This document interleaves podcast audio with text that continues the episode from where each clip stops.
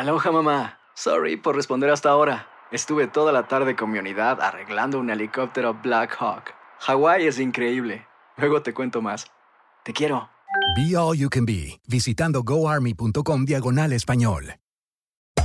Hacer tequila, Don Julio, es como escribir una carta de amor a México. Beber tequila, Don Julio, es como declarar ese amor al mundo entero. Don Julio es el tequila de lujo original, hecho con la misma pasión que recorre las raíces de nuestro país. Porque si no es por amor, ¿para qué? Consume responsablemente. Don Julio Tequila, 40% alcohol por volumen, 2020. Importado por Diageo Americas, New York, New York. When something happens to your car, you might say,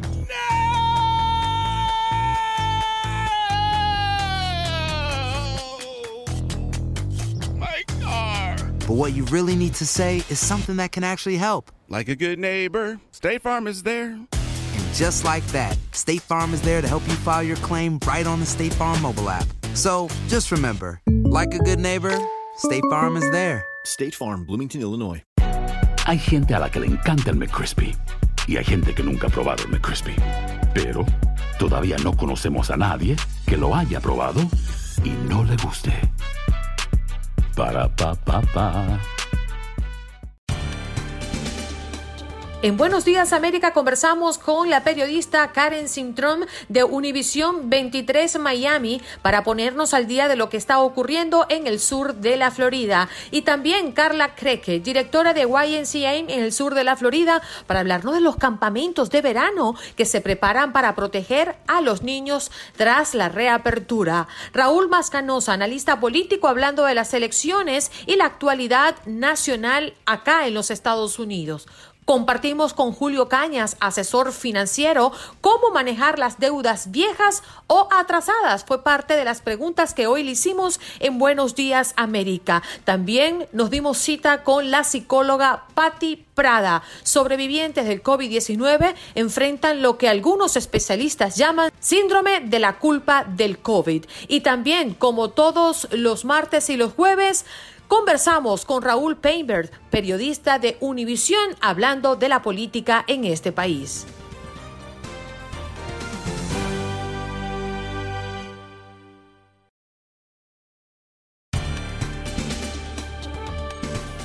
Karen Cintrón está lista, periodista del canal 23 Miami. Buenos días, Karen. Gracias por tomar nuestra llamada. ¿Cómo amaneces?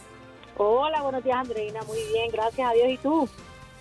Bien, bien. Aquí ansiosa por saber con qué te has tropezado en, en, tu trayecto esta mañana. ¿En qué estás trabajando, Karen?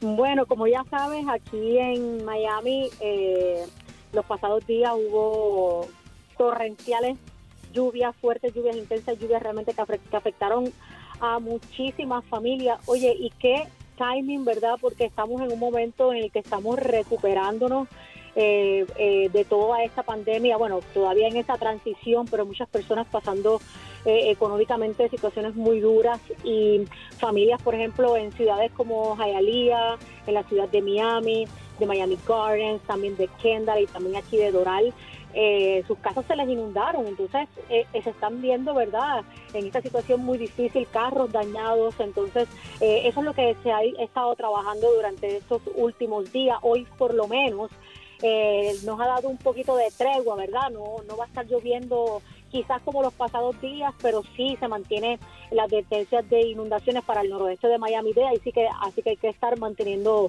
manteniendo ojo en este aspecto. Yo estuve en la ciudad de Doral esta mañana, en donde hubo este, inundaciones y había una carretera que, que estaba cerrada, pero se está trabajando en todo eso, estaban limpiando la zona y hay varias zonas que todavía pues están con un poco de agua, pero por lo menos un panorama muchísimo mejor. Karen, específicamente en lo que ocurre en Hialeah, estábamos viendo un trabajo de Univisión 23 justamente que decían que los vecinos estaban protestando por el sistema de alcantarillado. Pareciera que más allá de la cantidad de agua que ha caído, que ha sido mucha, también enfrentan un problema esta por, por años, ¿no?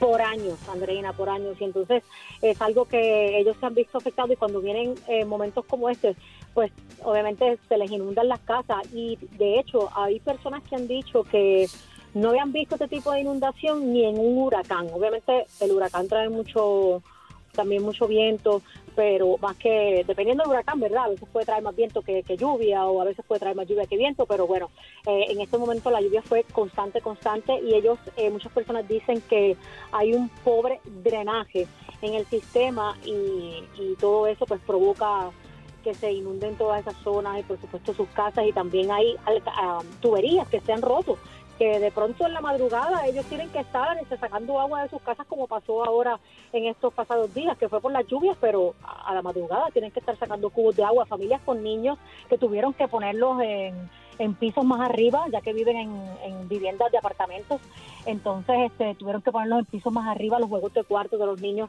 pérdida total, o sea, realmente eh, devastador para esta familia, porque sin duda, o sea, lo que yo he visto en la calle durante estos dos meses y medio, vamos a poner diciendo desde que empezó este lockdown por la pandemia, eh, uno ha visto progresivamente cómo la gente ha salido desesperadamente de sus casas, por ejemplo, a buscar comida. Yo creo, y por lo menos lo que puedo sentir, es que sí había mucha gente y hay mucha gente pasando hambre aquí en, el sur de la Florida. Lo que pasa es que esta pandemia como destapó realmente más la cantidad de personas que, que, están pasando una situación muy difícil. O sea, imagínate, en estos drive-thru que la gente iba a buscar comida, había personas que nunca se imaginaron que iban a tener que, ir a hacer filas para buscar comida gratis. Entonces, eh, realmente se, se ve, yo, yo pienso que se destapó como una cajita de Pandora, ¿no? Porque siempre ha habido necesidad, pero, pero ahora salió ahí a flote, definitivamente. Bueno, y es evidente, ¿no? Según las últimas cifras que se han revelado, más de 36 millones de personas han solicitado ayuda de desempleo y allí todavía no están contempladas las personas que perdieron sus trabajos o que están en un limbo, pero que no han iniciado este proceso de solicitud de ayuda de desempleo. Y de allí, pues, saque usted la cuenta cómo está el país y cuántas personas están pasando necesidades gracias a la pandemia, Karen? Todavía hay gente perdiendo trabajo, o sea, tan reciente como en estos en estos días, o sea, porque obviamente en lo que la en lo que esta recuperación económica va caminando, pues hay este lugares que realmente no pueden contra todos los gastos que tienen que estar haciendo. Eh, hace unos días ya comenzó la, la reapertura, o sea, de restaurantes eh, aquí en la ciudad de Miami. Entonces, algunos comerciantes han dicho pues que tienen que también eh, invertir para en estos gastos, ¿no? De, poner eh, como las medidas de seguridad que les exige el condado para que puedan operar al menos a un 50%. Entonces, tras que están operando a mitad, también tienen que invertir dinero para por ejemplo, las mascarillas, el hand sanitizer, estar designando las áreas en donde las personas se van a sentar. Entonces, probablemente eso es una entrada de gasto, es un gasto increíble también para estos comerciantes, estos pequeños comerciantes que y se les hace cuesta arriba, pero hay personas, como mencionas, que han solicitado esto, esto de desempleo desde marzo y todavía no les han contestado. O sea, y el sistema y ese es el punto. Justamente, 36 millones de personas han solicitado la ayuda, pero ¿a cuántas personas de esas 36 millones le ha llegado la ayuda? Yo tengo muchísimas personas alrededor y este es un estado de los más lentos en dar la ayuda, que no, no lo han recibido. ¿Y, qué pasa entonces con todo lo que tienen que pagar? Vivienda, automóvil y bueno, aunque muchas empresas están dando y, financiadoras están dando facilidades, pero es una deuda que se te acumula porque al final del cuento vas a tener que pagar, ¿no? ¿Y de dónde vas a sacar ese excedente si el día de mañana consigues un trabajo medianamente que te pague para que puedas subsistir día a día. O es, es, una situación bien, bien complicada. Karen, gracias por estar con nosotros. Te abrazamos, cuídate mucho por la calle. ¿eh? Muchísimas gracias. Muchísimas gracias a ti y por supuesto a todas las personas que te sintonizan diariamente. Muchísimas gracias. Gracias. Karen Sintrom, ella es periodista de Univisión 23 Miami, que está en este momento, ya la escuchaban, en la calle buscando la información, describiéndonos cómo están las calles en Jayalía, en el Doral y bueno, haciendo un recorrido como corresponde siempre su trabajo desde bien temprano. Impecable. Karen Sintrom.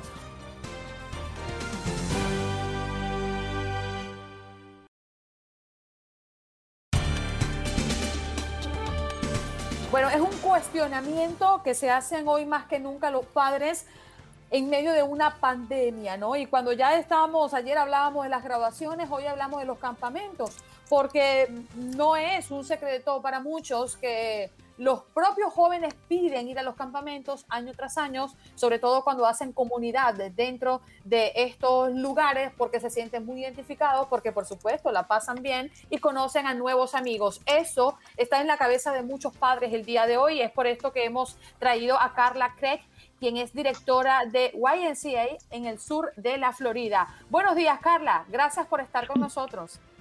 Buenos días, buenos días y gracias. Bueno, en un verano típico, Carla, em, más de 14 millones de niños en los Estados Unidos van a campamento. ¿Esta cifra está actualizada? Sí, sí, y nosotros en el YMCA, tú sabes, sabemos que los padres ahora mismo más que nunca necesitan ayuda. Aquí en, en el Florida del Sur sabemos que los niños están en casa desde marzo, desde el principio a marzo. Entonces, con la pandemia nosotros sabemos que en el YMCA ah, necesitamos que correr el campamento. Entonces, vamos a empezar el campamento en los YMCA el 8 de junio. Entonces, a, medida de continuamos de monitorear la pauta de CDC y hemos ajustado nuestro procedimiento de campamento para ayudar a prevenir el COVID, porque esa es la pregunta que todos los padres tienen. ¿Sabe, Carla, que me pregunto ¿qué tanto riesgo puede correr un niño en un campamento? Y le digo por qué. Las autoridades médicas han asegurado que al parecer ya el contagio no es en la, en la exposición en sitios abiertos y uno imagina que en estos campamentos la mayor parte de las actividades son en actividades físicas, en sitios abiertos donde el contacto no sería tan cercano y, y esto reduciría exponencialmente la posibilidad de un contagio. ¿Dónde cree usted que deberían estar los mayores riesgos y cómo estarían reduciéndolos? Sí, sí, sí. Bueno, eso sí lo sabemos y por eso tenemos este año vamos a tener los grupos más que más pequeños de los de los compañeros. en los años antes tuvimos 18 niños con cada empleado y este verano vamos a tener nueve niños. Obviamente sabemos que aquí llueve todos los días. Tú sabes que no podemos estar afuera todos los días y por eso hemos bajado, eh, bajamos la capacidad en todos los YMCA para poder ayudar a los padres. encima de eso también, antes que los niños llegan a los campamentos y los empleados, tendremos controles de temperatura y preselección antes de ingresar al campamento. Y vamos a chequear todos los días para asegurar que, que tú sabes, no sigue.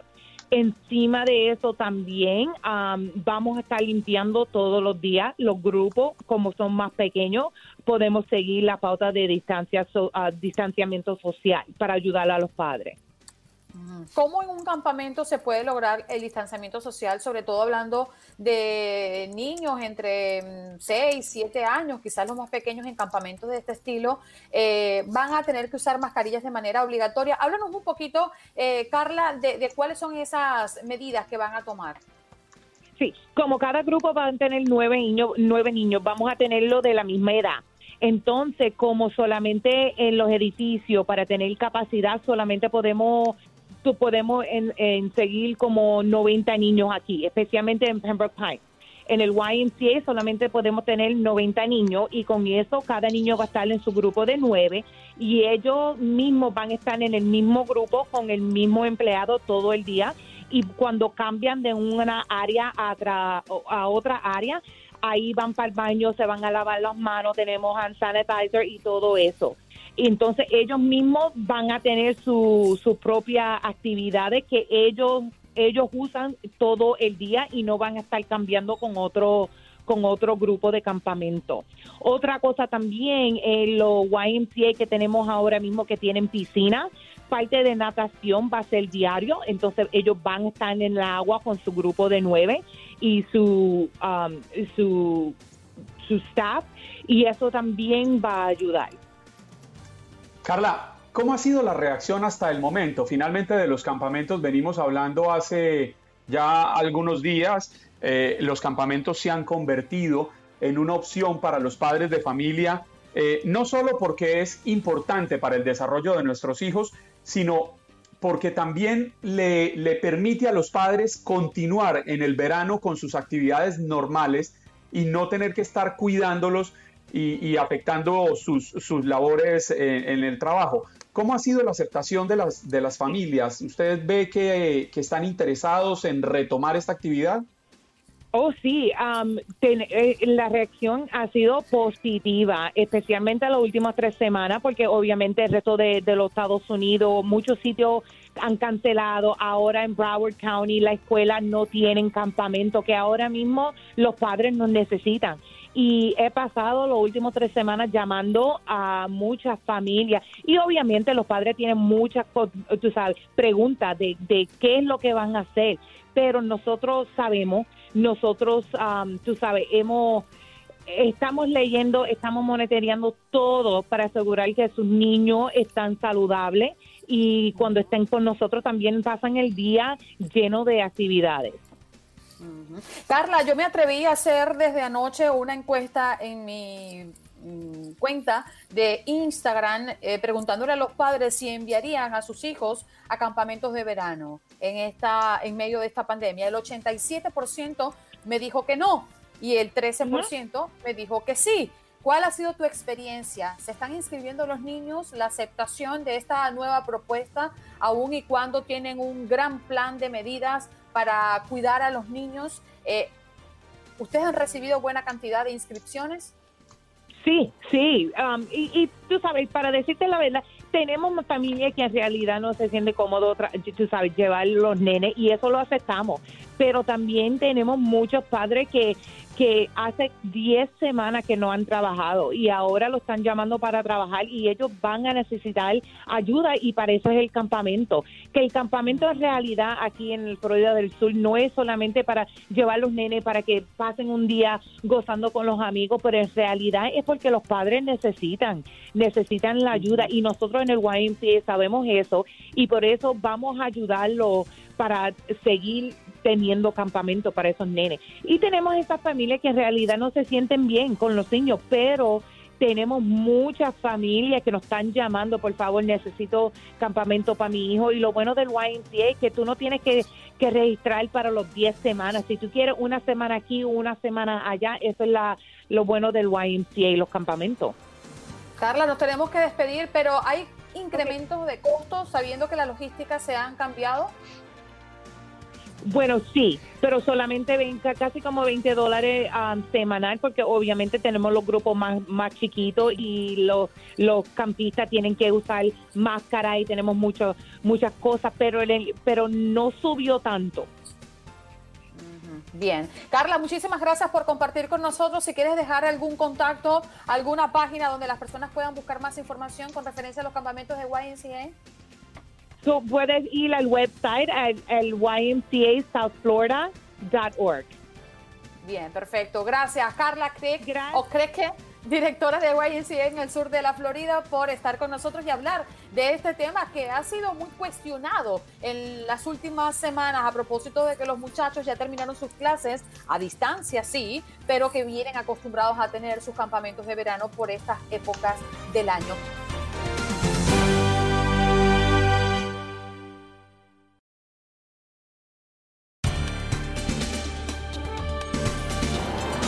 Vamos de inmediato con nuestro próximo invitado. Él es analista político, se trata de Raúl Más Canosa. Em, queremos hablar de la actualidad política del presidente Trump. A propósito, también, Raúl, que hoy lo tenemos como tema del día. Ayer se formó esta gran polémica eh, por unos tweets que ha colocado en su cuenta personal el presidente eh, diciendo y no dándole mucho crédito a las elecciones por correo. Buenos días, Raúl, bienvenido.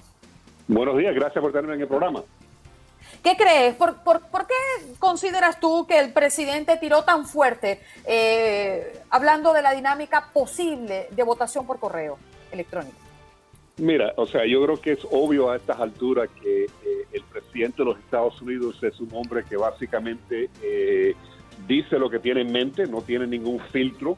Eh, hasta cierto punto eso es parte de la razón por lo cual yo creo que es muy popular, particularmente eh, con, conservadores y republicanos, pero por otro lado la falta de ese filtro eh, le causa problemas, ¿no? O sea, yo lo vengo diciendo hace mucho tiempo, el, peor enemigo de Donald Trump se llama Donald Trump, porque no, no tiene ese filtro, no tiene esa capacidad de pensar realmente antes de decir lo que está pensando y, le causa eh, problemas eh, continuamente, ¿no? Eh, mira, yo creo que el hecho de, esto de, votar por correo es, es, algo que, que, uh, y, lo hemos visto, comprobado, o sea, que, que, puede ser muy problemático si no está bien administrado, o sea, y, y existe este debate continuo entre los republicanos y los demócratas de, cómo uno debería votar, ¿no? O sea, eh, por ejemplo, aquí en la Florida nosotros lo que hacemos es que, eh, por lo menos en mi comunidad, hay amplio tiempo antes de las elecciones para ir eh, típicamente a un lugar en tu vecindario para votar, o sea, no tienes que ir el día de la votación. Y yo creo que eso funciona bastante bien porque la gente sabe y ven, lo, ven los letreros, lo publican bastante, de que, oye, mira, puedes pasar por tu colegio secundario en, tu, en tu vecindario para, para votar, puedes ir a, la biblioteca. Y, y, eso ahí por lo menos te chequean para verificar si realmente estás eh, eh, registrado en, en, la lista para votar. Y, y, ese es el debate enorme en, este país. O sea, eh, el, el, que si las personas deberían presentar identificación para, para votar.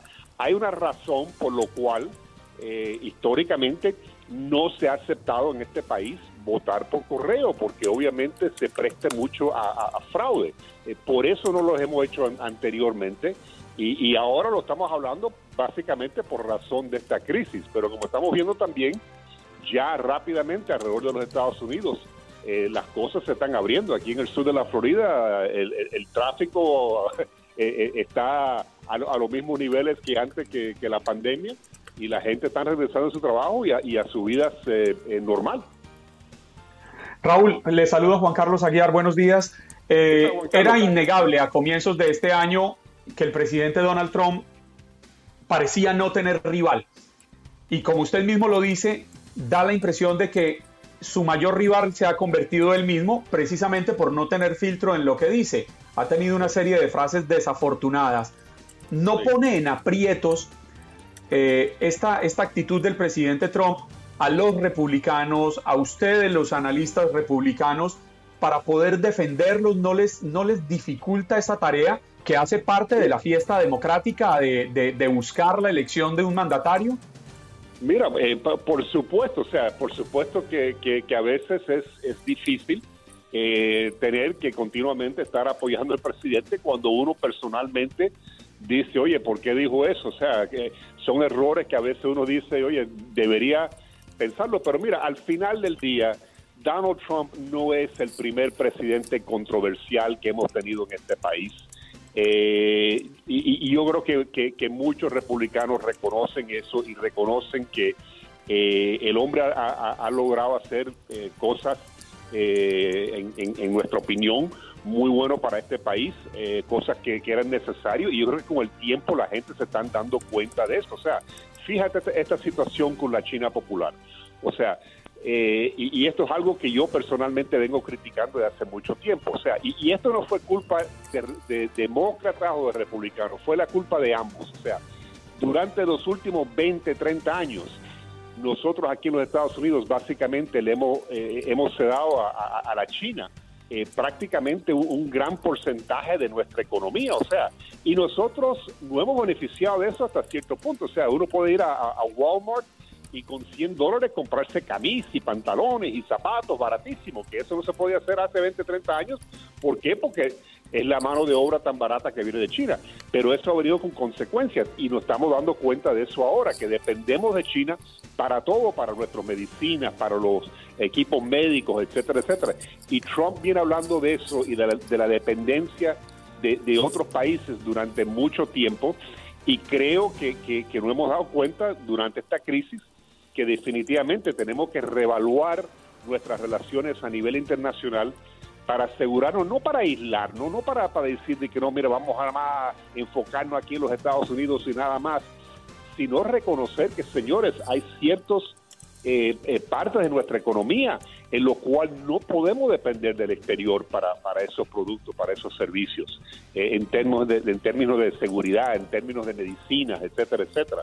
Entonces, yo creo que sí, el presidente es muy controversial, pero con el tiempo no hemos dado cuenta que para ponerlo vulgarmente, que algunas de sus locuras no han sido tan locas. O sea, eh, eh, el hombre realmente tiene posiciones muy fuertes, eh, pero con el tiempo yo creo que se ha comprobado, como te digo, que, que el hombre no es tan loco como nosotros nos, nos- nos imaginamos originalmente.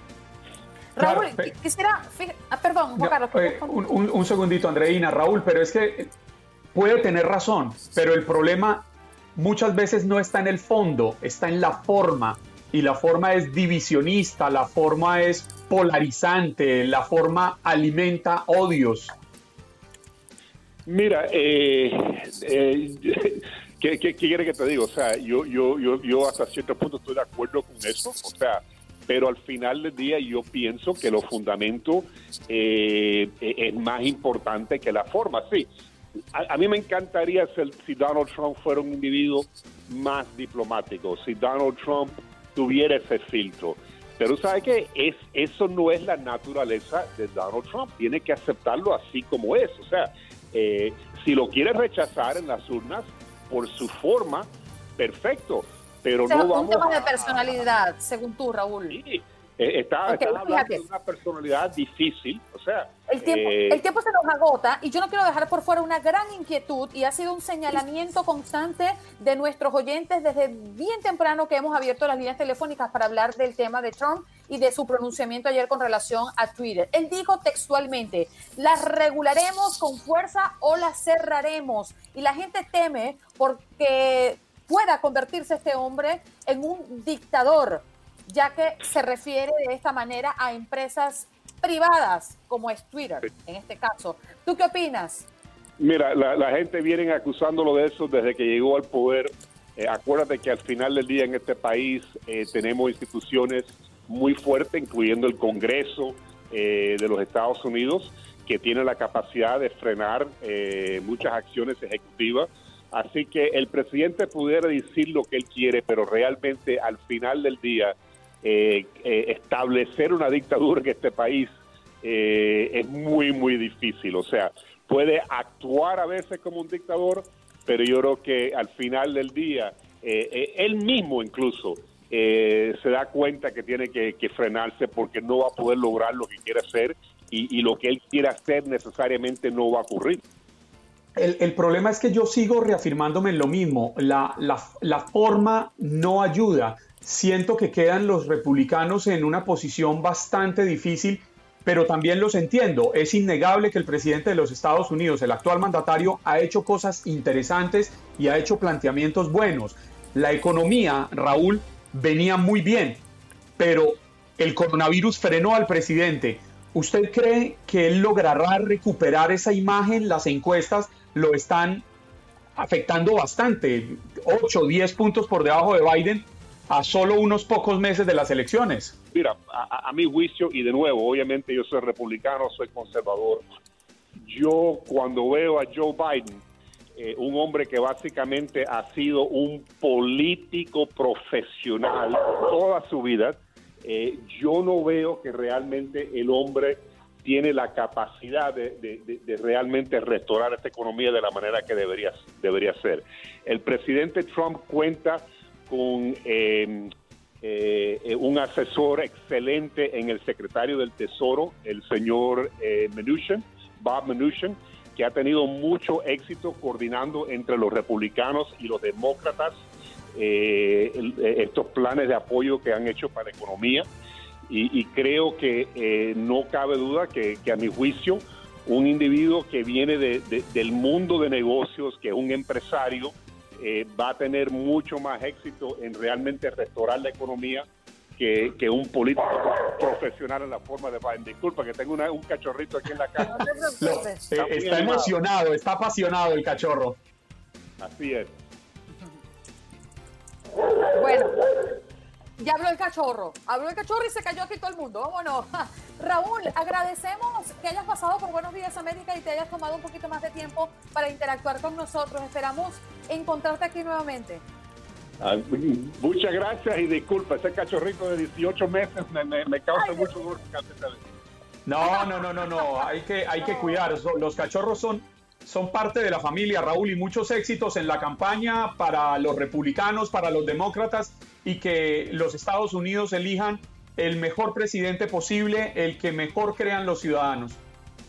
Eh, porque al final del día somos todos una patria unida y, todos deberíamos buscar el bien para este país, eh, no sea si somos republicanos o demócratas, y esperar que podemos conquistar también este virus que nos, que nos ha causado tantas dificultades.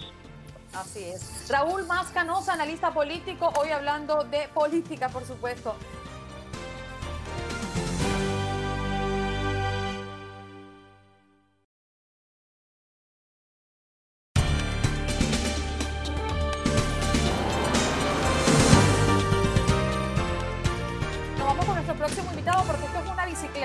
Que no para. Ahí tenemos a Julio Cañas, asesor financiero, que viene a resolver nuestros problemas financieros. ¿Ves así, Julio? Perfecto, muy buenos días, ¿cómo están? Gracias por la oportunidad de acompañarles esta mañana. No, siempre agradecidos contigo. Oye, ¿cómo manejar las deudas viejas o atrasadas? Esto de la pandemia nos ha desequilibrado un poco económicamente y quizás a muchos nos ha desconcertado y no sabemos por dónde empezar a organizarnos. ¿Cómo nos puedes ayudar? No, sin duda. La verdad es que bueno, el, todo el tema de la pandemia naturalmente ha afectado el flujo de caja de todas las familias acá en los Estados Unidos, particularmente por la pérdida de, trabajo o la disminución de los ingresos. Gracias a Dios, bueno, ahora la economía empieza a reactivarse y muchos empiezan eh, a, a recuperar sus plazas de trabajo. Aún así, precisamente por el recorte en los ingresos, nos vimos quizás en la penosa necesidad de tener que impagar alguna de las deudas. Y el principal consejo que hay que tener es claridad y proactividad claridad en el sentido de, tener muy eh, preciso, fijado cuánto es el monto que debo y proactividad porque tenemos que comunicarnos con las instituciones financieras para poder llegar a algún acuerdo de pago. Por suerte, eh, dependiendo del tipo de deuda, hay distintos tipos de arreglos a los que se pueden llegar. Por ejemplo, con las tarjetas de crédito, cuando nos comunicamos con las instituciones financieras o los bancos a los cuales han emitido el, plástico que estamos usando, pues se puede llegar a algún acuerdo de suspensión de pago por un par de meses. Eso sí, debemos tener claro y leer siempre la letra pequeña porque naturalmente el banco eh, muy probablemente no nos va a perdonar o condonar los intereses y nos vaya a sumar quizás esos intereses a la deuda que voy a pagar en, plazos posteriores.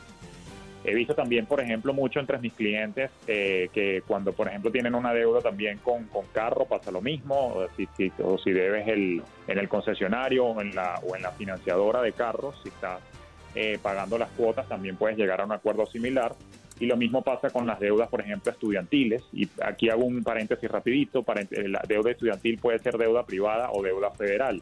Por suerte, quienes tenemos deudas estudiantiles federales, el gobierno eh, hizo un moratorio de pagos por, seis meses, contados a partir del 15 de marzo. Le hace que entonces, desde el 15 de marzo hasta el 30 de septiembre, no necesariamente tenemos que hacer los pagos mensuales de la deuda estudiantil, particularmente la federal, bajo los programas FAFSA. Y en ese sentido, si hacemos algún pago, va directo contra capital, pero en este momento la tasa de interés se resetió a 0% y no hay que hacer pago mínimo, sino a partir del 30 de septiembre. Ahora, si la deuda es privada con algún banco eh, comercial, pues ahí sí nuevamente hay que llamar para negociar los pagos. Entonces el consejo acá es llamar para llegar a algún acuerdo de pago y documentarlo por correo para tener un respaldo del acuerdo al que se llegó. Julio, y cuando usted llega a un acuerdo de este tipo, eh, se suspende, se pone en el congelador la posibilidad de que lo reporten a estas agencias que se encargan de evaluar el crédito o inevitablemente va a tener un reporte negativo mientras se está poniendo al día? No, en efecto, una de las peticiones que se ha estado haciendo a los buros de crédito y a las instituciones financieras es que por la situación extraordinaria que trajo el COVID-19 no se haga un reporte negativo de moratoria. Recordemos que un pago moroso ya es cuando tiene más de 30 días el impago. Y en ese sentido se le ha hecho una solicitud a las tres principales casas de buros de crédito, Equifax, Experian y TransUnion, que no hagan ese tipo de reportes. Aún así debemos entender como consumidores que es nuestra responsabilidad hacer un monitoreo de nuestro reporte crediticio y nuestro score crediticio. Eh, y si se llega a algún tipo de acuerdo, pues eh, necesariamente eh, hay que monitorear que no hayan hecho una, un marcaje negativo. Normalmente cuando uno revisa su, su score crediticio o su reporte, uno ve la secuencia de pagos mes a mes y si te has atrasado, pues te ponen una X roja o te ponen un check verde si todo está bajo control. En ese sentido, repito, se ha solicitado que en medio de esta situación pues se tenga la consideración eh, y hay que estar atentos, pero la responsabilidad recae sobre nosotros porque aun cuando se le haya solicitado eso a los buros y a las, y a las instituciones financieras, siempre recordemos que pueden haber errores de dedo o errores humanos en el proceso de marcaje del reporte crediticio. Julio, hay una gran confusión y me están escribiendo a través de las redes sociales con algunos términos. Eh, deudas viejas, deudas prescritas. Eh, ¿Cómo podríamos definir claramente qué significa una y la otra?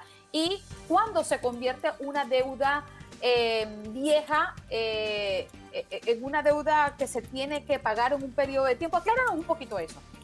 No, excelente pregunta. Fíjate, una deuda vieja, una deuda prescrita, en inglés acá se le conoce como time bar debt, ¿ok? Una deuda que ya prescribió es aquella deuda eh, que pasó ya el periodo de estatuto de limitación de cobranza. ¿ok? Recordemos que vivimos en un sistema federal compuesto por 50 estados, donde cada estado tiene su propia regla y normativa eh, con respecto a los plazos de cobranza. Entonces, este es un plazo eh, que una vez vencido ya, la, ya no te pueden demandar para hacer la cobranza de esa deuda. Aún así, la deuda no desaparece al 100%. Entonces, ¿en qué consiste ese plazo? Depende de cada estado. Por ejemplo, acá en el estado de Florida son cuatro años. En el estado de California, New Jersey, New York son seis años. En el estado de Alabama son tres años. Y así cada estado tiene su plazo. Y lo que ocurre es que si durante ese plazo no te demandaron para la cobranza, ya después de vencerse ese plazo no te pueden demandar. Ahora, aún así, las agencias de, de, de colección de deudas o los debt collectors aún te pueden contactar para hacer ese pago y recordemos que las deudas que están atrasadas o lo que debes, bien sea tarjeta de crédito, carro, eso va a permanecer en tu, en tu reporte crediticio al menos por siete años. Después de siete años es que desaparecería. Ahora, ahí es donde los consumidores nos vemos entonces en una, en una toma de decisiones compleja, porque si bien es cierto que pudimos haber pasado por una situación complicada, pues nos resta entonces enfrentar ahora la decisión de, bueno, ¿qué hago? ¿Pago la deuda? ¿No pago la deuda? Ya eso tiene por supuesto sus implicaciones y ahí recomiendo siempre que se asesoren en caso de estar en, un problema de esta naturaleza. Julio, cuando uno cae en un problema de estos y queda atrapado en esas calificaciones negativas, ¿es posible eh, superarlas con el tiempo? ¿Cuánto puede uno tardar en volver a tener un crédito eh, respetable que le permita acceder a comprar eh, nuevas, nuevas cosas, porque definitivamente en Estados Unidos el que no tiene crédito no existe. Eso lamentablemente es así, por eso el, cuidar el credit score es muy importante, por lo que acabas de mencionar. Fíjate, una deuda en la que nos hayamos complicado y no hayamos hecho ningún tipo de pago, eso queda marcado en nuestro expediente crediticio por siete años. Por eso es que yo hago la invitación a que no nos hagamos la vista gorda eh, cuando presentamos un problema de este tipo y siempre tratemos de llegar a algún acuerdo de pago eh, o, simplemente reanudar los pagos y ponernos al día para precisamente eliminar cualquier marcaje negativo que pueda afectarnos, porque lamentablemente este es uno de los factores crediticios que tiene bastante peso y relevancia al momento de, de calificarnos y tener nuestro credit score. Entonces, en ese sentido, la invitación que yo hago es si, entramos en algún problema con un acreedor, precisamente tratar con esa proactividad de negociar si tenemos una deuda muy vieja en la cual nos están demandando y aún así si ya llegamos a corte necesitamos resolver ese problema y llegar a algún acuerdo. Normalmente qué tipo de acuerdos hay? Bueno, hay a veces que son pagos parciales o cancelar la deuda por completo, todo depende de la situación, pero siempre en estos casos si estamos complicados busquemos asesoría bien sea legal o financiera de acuerdo a la magnitud del problema.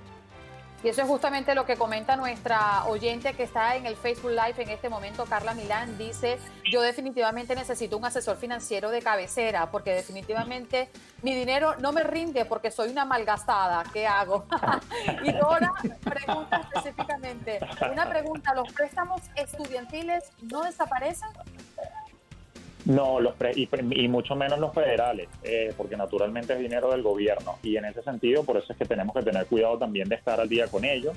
Lo interesante en medio de esta situación, repito, es que los préstamos estudiantiles federales por ahora no están siendo sujetos a cargo de intereses, están al 0% hasta el 30 de septiembre y no están obligados a hacer los pagos mensuales. Quien pueda hacerlo lo invito a que lo haga porque el pago completo iría como reducción de la deuda o el monto del capital que se debe, porque en este momento no genera intereses. Pero si no, lo puede tomar como un periodo de alivio hasta el 30 de septiembre, pero siempre es importante mantenernos al día, particularmente con las deudas federales.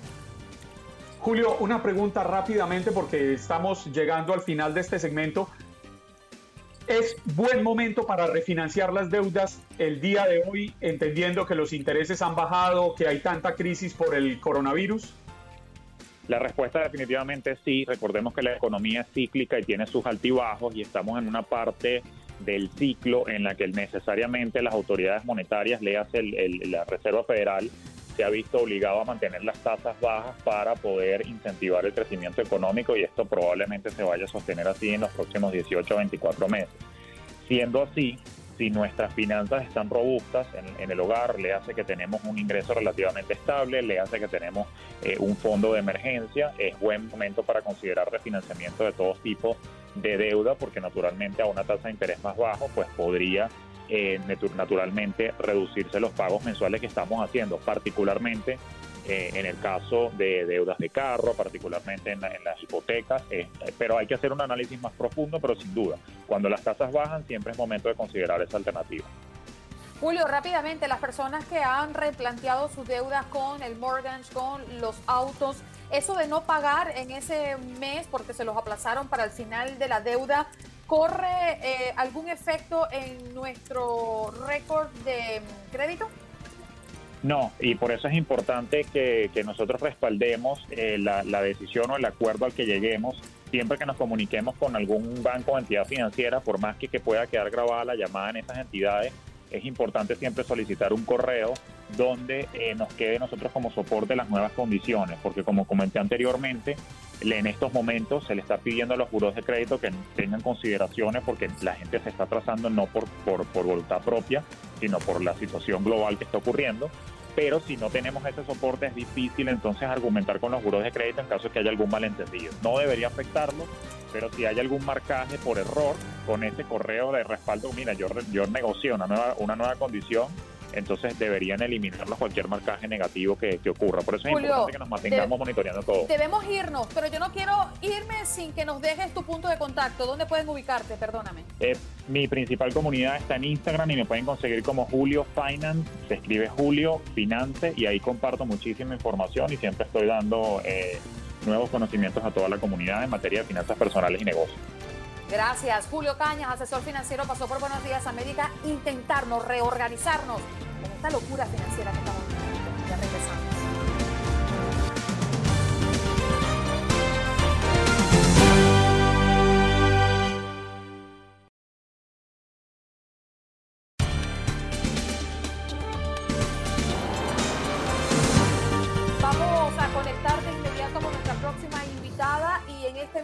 Bloque vamos a estar respondiendo sus llamadas. Por ahora escuchamos a Patti Prada, ella es psicóloga, hablando de sobrevivientes del COVID-19, enfrentando lo que algunos especialistas llaman síndrome de la culpa del COVID. ¿De qué se trata, doctora? Y muy buenos días, América, para usted.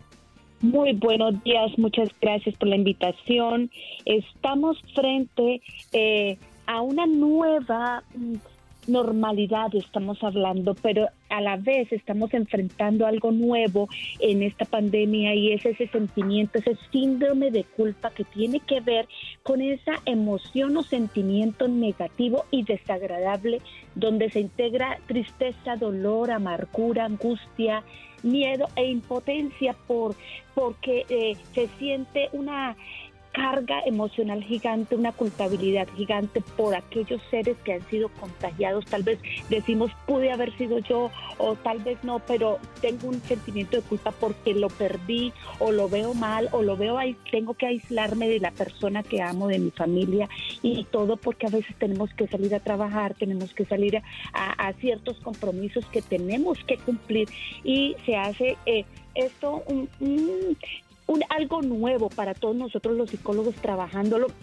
porque estamos enfrentando sobre todo ansiedad, violencia intrafamiliar y muchas otras cosas, pero esto es algo nuevo que surge frente a, los acontecimientos, frente a, tener eh, eh, ante nosotros a familia ahora enferma o amigos enfermos, porque creemos que fuimos nosotros los que tal vez eh, fuimos los, los causantes del contagio. Pati, sabe que yo siempre he pensado que los miedos son pasajeros, porque si no lo fueran, nosotros viviríamos en un confinamiento total.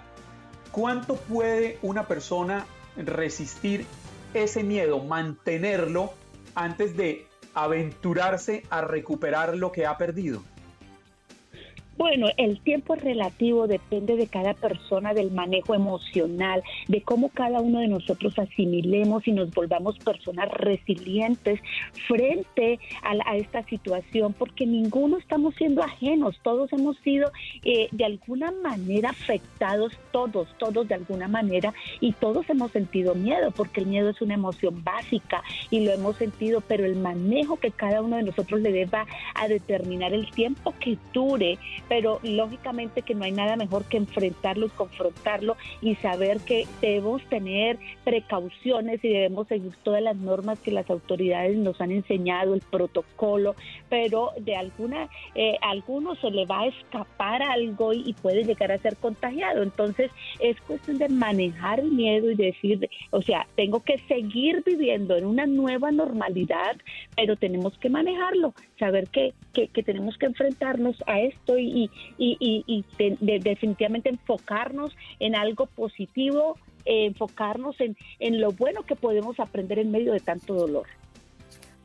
doctora, ¿qué mensaje, con qué mensaje podríamos concluir nuestra conversación eh, el día de hoy con usted? A propósito de que hay personas en una familia que tiene que salir a trabajar porque si no, no puede sobrevivir sobrevivir ante eh, el, tema económico, pero tiene a, una persona de la tercera edad en casa y sale con esa culpa constante y con ese nervio eh, que todos los días los persigue por no querer contaminar a los que quizás son más vulnerables en medio de esta pandemia.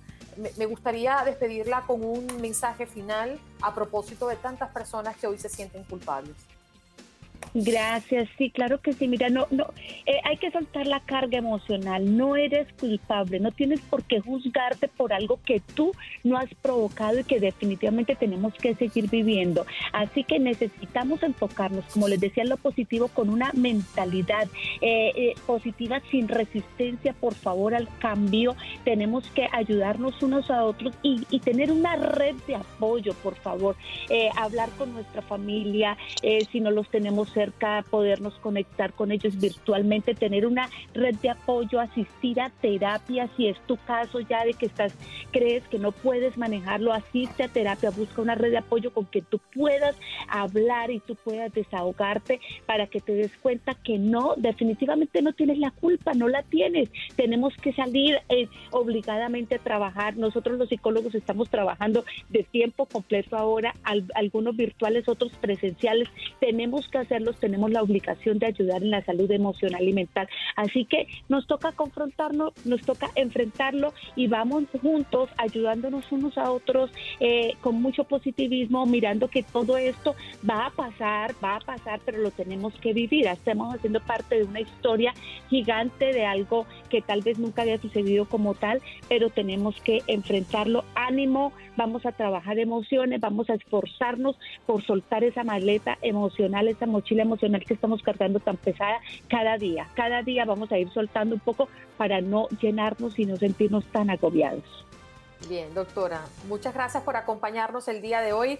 Agradecemos y además a veces no entendemos ¿no? este tipo de fenómenos que ocurren dentro de la, de la psicología y dentro de las familias. Muchos de ustedes podrían estar enfrentando este síndrome de la culpa de COVID y quizás no lo sabe o no lo determina. Gracias, doctora. ¿Dónde podemos ubicarla si quieren contactar con usted como profesional?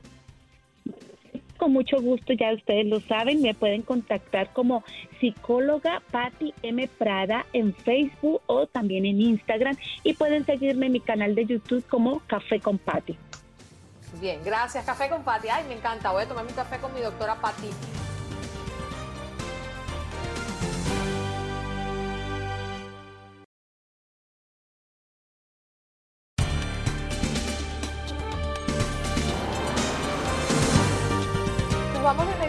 Raúl Taylor porque queremos conocer la opinión de este periodista de Univisión que siempre nos trae información valiosa y sobre todo a manera de análisis. Raúl, buenos días, good morning y the morning para ti también. Muy buenos días, feliz jueves para todos. Juan Carlos, un abrazo muy fuerte. Bueno, efectivamente, viendo este panorama, no sé ustedes eh, qué opinión tienen, pero pienso yo que hoy estamos caminando entre ese fantasma terrible del desempleo en el país, porque precisamente esta semana más de dos millones, es decir, dos millones cien mil personas aplicaron precisamente para recibir eh, los beneficios del desempleo en los Estados Unidos, lo que nos lleva ya desde que inició este problema, esta pandemia del nuevo coronavirus, a generar un total de 41 millones de desempleados en todo, en todo el país.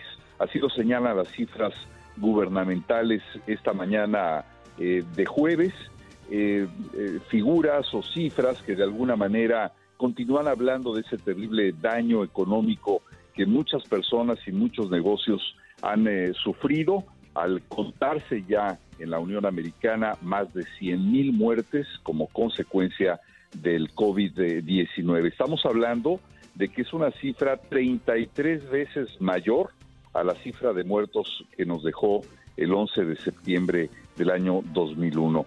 Así que bueno, esto ya va dándonos una dimensión exacta, las cifras empiezan a hablar de esta cuantificación de daños que hemos tenido no solamente en cuanto al número de muertes o de contagios, sino también al efecto económico que esto ya, ya está causando en un país empieza a debatirse también, caray, con este tema del abuso policial, eh, como el caso de George Floyd, que lamentablemente eh, muere, este afroamericano, a manos eh, de un grupo de policías, particularmente de uno, pero eran cuatro los policías que participaron en su detención, que finalmente cobró su muerte.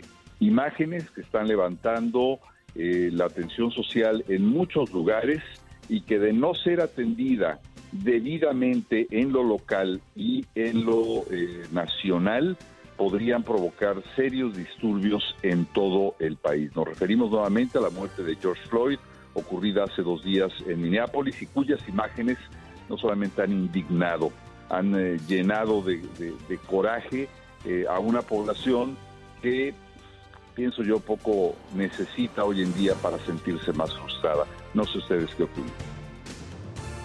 Ay, Raúl, es que no sabe ya uno qué pensar. Son hechos tan lamentables Permítame cambiarle de tema. Hay una polémica grandísima desatada a raíz de lo que expresó Twitter ayer frente a un par de mensajes del presidente Donald Trump y la respuesta apasionada del mandatario en la que habló incluso de cerrar esta, esta red social. ¿Cómo ve usted la situación? Bueno, yo pienso definitivamente, Juan Carlos, en términos generales, los medios de comunicación, y hoy no podemos soslayar a ninguna de las redes sociales, están viviendo momentos difíciles. Eh, con esto quiero decir que, como ya se ha citado, la verdad en este país está pasando por momentos difíciles. Creo yo que no es justificable para un mandatario eh, del nivel que tiene el eh, líder de los Estados Unidos cuestionar o ponerse al tú por tú con una red. El derecho, como cualquier otra, de tomar sus medidas de aplicar sus medidas, sobre todo cuando se trata de dar eh, fidelidad, calidad a la información que se maneja en torno a una pandemia, que es el, el, origen de esta amenaza del presidente Donald Trump. Una amenaza que de antemano, Juan Carlos, veo muy difícil de cumplir porque atentaría naturalmente contra el derecho que tiene la sociedad y las personas para poderse expresar de manera libre. Es una de las esencias de este país que el presidente Trump o no está tomando en cuenta o en la que no se ha dejado asesorar eh, debidamente. Eh, una vez más, quiero eh, ser equilibrado en el juicio, pero desde mi punto de vista es tanto como decir que puede cerrar las instalaciones del periódico Washington Post o las instalaciones del periódico ordenar el cierre de un periódico como el New York Times. Simplemente pienso yo que es tanto como afectar su futuro político eh, cuando faltan cuatro meses para las elecciones en los Estados Unidos. Hoy en día, ¿quién no usa las redes sociales? Hoy en día quien utiliza estas plataformas sociales para poder externar con absoluta transparencia, es decir, llegando a los niveles de rudeza o incluso de insulto, este tipo de redes sociales que han servido para medir perfectamente bien el termómetro de la actividad y del sentir social. Muchos fenómenos políticos y revoluciones se han generado ya en el mundo entero a través de las redes. Y creo yo que el presidente Donald Trump podría, podría estar eh, tocando agua hirviente en ese sentido y por lo tanto dudo mucho que él en un año político, con las elecciones de noviembre encima, se atreva realmente a dar este paso que pienso yo afectaría a millones, a millones de usuarios, hablando específicamente de esa red social o de todas las demás, porque creo que la ley... Eh, Raúl, en tu opinión, ¿esto lo perjudica en camino a la reelección? ¿Este tipo de declaraciones, este tipo de, arrebatos? Si, si, si yo no me estoy volviendo loco y si podemos seguir una lógica, Andreina, te puedo decir que este es un claro atentado a la libertad de expresión eh, de una empresa que tiene todo el derecho de darle cabida, genera, es decir, genera la opinión a través de sus usuarios, es decir, las personas como tú, como yo y como muchos que tienen esta oportunidad de expresarse, a veces eh, sin sentido, ya ese sería otro tema, pero que tiene la oportunidad a través de estos medios de expresarse con absoluta libertad. Óigame, Raúl, ¿qué tan voluble es el electorado estadounidense? En, este momento vemos unas claras tendencias en favor de Joe Biden y unas encuestas que no favorecen al, al candidato presidente Donald Trump. ¿Usted cree que tiene tiempo suficiente el presidente en caso de que quiera enfilar baterías para recuperar el espacio perdido y poderse declarar victorioso el próximo 3 de noviembre? Juan Carlos, yo siento que tiene un eh, reto muy importante eh, al frente. Es decir, estos, estos días particularmente son los que definirán sin lugar a dudas el resultado de la próxima elección en el mes de noviembre. Eh, dicen que en cuatro meses pueden pasar, pueden ocurrir muchas cosas. Sin embargo, nos acercamos ya al punto de no retorno.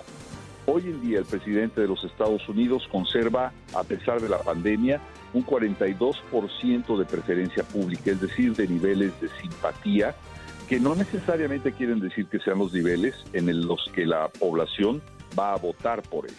Sin embargo, conserva esa reserva electoral que es muy importante eh, para el gran momento de la verdad. Sin embargo, como lo hemos dicho desde un principio, los resultados de la economía, y hoy tenemos un ejemplo con más de 41 millones de desempleados en el país debido a la situación que vivimos, dependiendo también del manejo de esta crisis de salud y de economía que estamos viviendo, por lo tanto, dependerá sin duda alguna el futuro del presidente Donald Trump. ¿Qué es lo que veo en el camino, Juan Carlos? Simple y sencillamente mensajes confusos y tal vez una falta de liderazgo y de juicio sobre una enfermedad sumamente grave. Raúl, tenemos que despedirnos como siempre, tú acompañándonos todos los martes y los jueves, eh, formando parte de esta gran familia. Buenos días, América. Gracias por estar aquí. Nos reencontramos la próxima semana. Claro que sí, Andreina, Juan Carlos. Saludos para todos. Seguro. Raúl Feinberg bueno, periodista reconocido de Univisión, acompañándonos también, forma parte de Buenos Días América de Costa a Costa.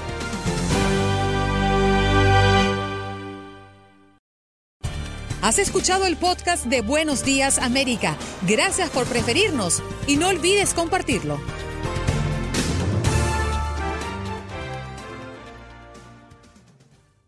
Boost Mobile tiene una gran oferta para que aproveches tu reembolso de impuestos al máximo y te mantengas conectado. Al cambiarte a Boost, recibe un 50% de descuento en tu primer mes de datos ilimitados. O, con un plan ilimitado de 40 dólares, llévate un Samsung Galaxy A15 5G por $39.99. Obtén los mejores teléfonos en las redes 5G más grandes del país. Con Boost Mobile, cambiarse es fácil. Solo visita boostmobile.com. Boost Mobile, sin miedo al éxito. Para clientes nuevos y solamente en línea, requiere AroPay. 50% de descuento en el primer mes requiere un plan de 25 dólares al mes. Aplican otras restricciones. Visita Boost Mobile para detalles. Si no sabes que el Spicy McCrispy tiene Spicy Pepper Sauce en el pan de arriba y en el pan de abajo, ¿qué sabes tú de la vida? Para, pa, pa, pa. Cassandra Sánchez Navarro junto a Catherine Siachoque y Verónica Bravo en la nueva serie de comedia original de VIX, Consuelo, disponible en la app de VIX ya.